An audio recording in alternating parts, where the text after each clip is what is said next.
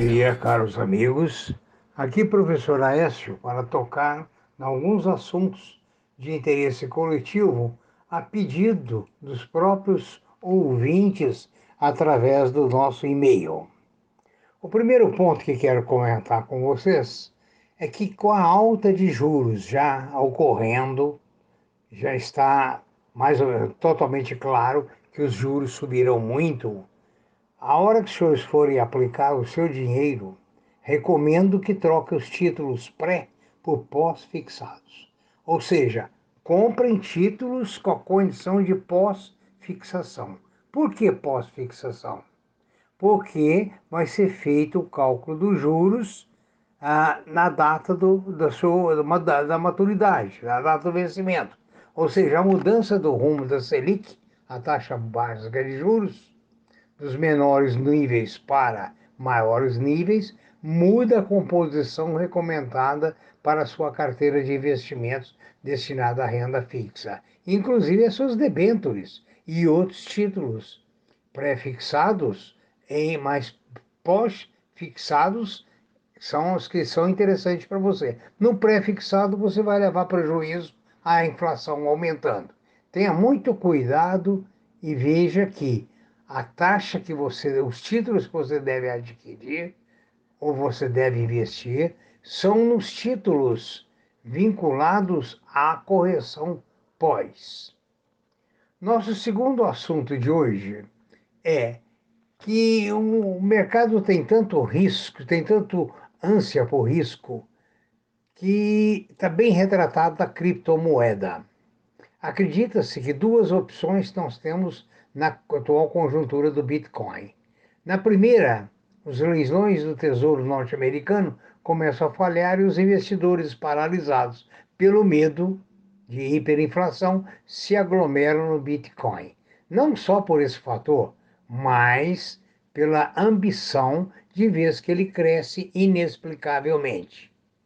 Ou seja, a Bitcoin, para mim, eu já falei em podcast anterior, é um título sem respaldo, é um, uma escrituração sem respaldo em nada. Ou seja, o Bitcoin é muito útil para quem quer lavar dinheiro, quem quer fugir a controles governamentais e assim sucessivamente. Agora é preciso ter cuidado, porque se o cassino quebrar, vai todo mundo junto, né? Inclusive, eu gostaria de comentar com vocês a opinião do mestre da Bolsa de Valores brasileiros, Luiz Barsi, que ele critica o investimento em Bitcoin, conforme eu disse anteriormente, sem fundamento. Ele acredita que o Bitcoin é uma opção de investimento e não é uma opção de investimento. Ele diz que essa criptomoeda não tem nenhum fundamento econômico. O fundamento é, conforme dissemos anteriormente, fugir de controles governamentais. Agora, quem garante que esse patrimônio vai ser respeitado? Quem garante que as empresas que lançam, ah, são as mineradoras que lançam Bitcoin, terão condições de honrar. Até porque são lucros tão exagerados que não existe, de forma nenhuma, nenhuma atividade econômica que dê tanto, é, vamos dizer, tanto lucro como a está dando o Bitcoin. Acredito que só lá o cartel lá de Medellín vendendo drogas é que pode ganhar tanto dinheiro assim como a criptomoeda tem proporcionado às pessoas. Portanto, é um aviso. Tenha muito cuidado e mais uma coisa, diversifique seus investimentos. Eu tenho falado muito no ouro. Por que o ouro? O ouro está na lanterninha. O ouro só está perdendo campo. O ouro está cada dia mais barato. E é uma, é, vamos dizer, repete-se a história. Qualquer hora ele reverte tudo isso e a gente vai chorar na rampa. Agora, não quer dizer que você deva investir o seu dinheiro todo em ouro. Não. Ouro é mais uma opção. Aliás, tem, o pessoal tem me perguntado como investir em ouro. Lógico, você pode comprar a barra de ouro, levar para casa, guardar no cofre. Mas essa não é a maneira mais conveniente. O bom é comprar ouro através de certificados bancários. O ouro fica com o banco, o banco tem emite essas cotas e essas cotas têm respaldo no estoque de ouro do banco. O dia que esse ouro subir, você terá lucro, até porque ele é dolarizado. É um investimento em dólar. Agora, é um investimento como qualquer um outro, sobe e desce. É como a bolsa, é como o, o dólar, que hoje está lá nas alturas, na casa de 5,70, e dada a instabilidade política. Quem tem dólar deve estar desovando esses dólares nesse momento e adquirindo outros ativos. O importante é o coquetel é você pensar, analisar. Se você tem 50 reais, coloque 10 em cada coisa. Inclusive, não esquecendo que você precisa deixar uma parte para você ter liquidez imediata. Essa é uma das partes que eu queria abordar com vocês hoje.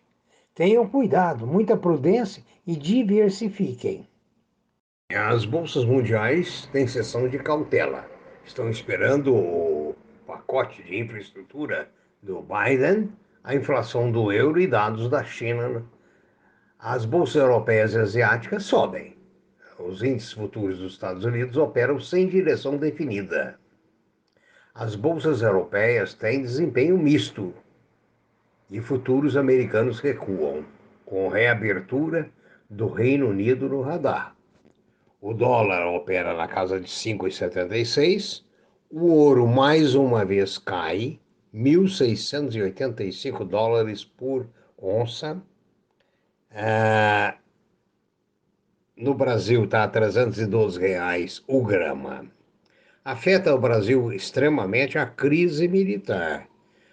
Com a, a saída dos, dos comandantes militares, é alegada pela tentativa do presidente Bolsonaro de politizar partidariamente as Forças Armadas. Isso está sendo um outro fator péssimo aqui para o mercado. Ou seja, o mercado não recebe bem nenhuma interferência fora da ordem natural. O consumo é previsto que caia muito a nível da recessão de 2015, 2016, dado o desemprego, a renda, a inflação. Né? Então, as ações de empresas de varejo estão sofrendo muito, como Magazine Luiza, ah, Via Varejo e outras. Outra coisa que está pesando muito no Brasil é o orçamento fictício aprovado pelo Congresso. Enfim, a situação política não é boa. Agora, dentro da situação política, a Bolsa deveria operar em baixa. Agora, como a Bolsa Brasileira não é mais a Bolsa Brasileira, mas está ligada à Bolsa Mundial, subindo papéis em Nova York, ou Chicago, ou Bonn, ou Berlim, automaticamente sobem aqui também. É o que faz com que as bolsas tenham um caráter universal e não local, o que escapa às crises aqui. Ah, no mais, tenham um bom dia, uma boa. É quarta-feira, faça seus negócios com prudência e lembre que sexta-feira não existe pregão. Qualquer dúvida, estamos à disposição né, em previsioneseconômicas.gmail.com.br. Um bom dia.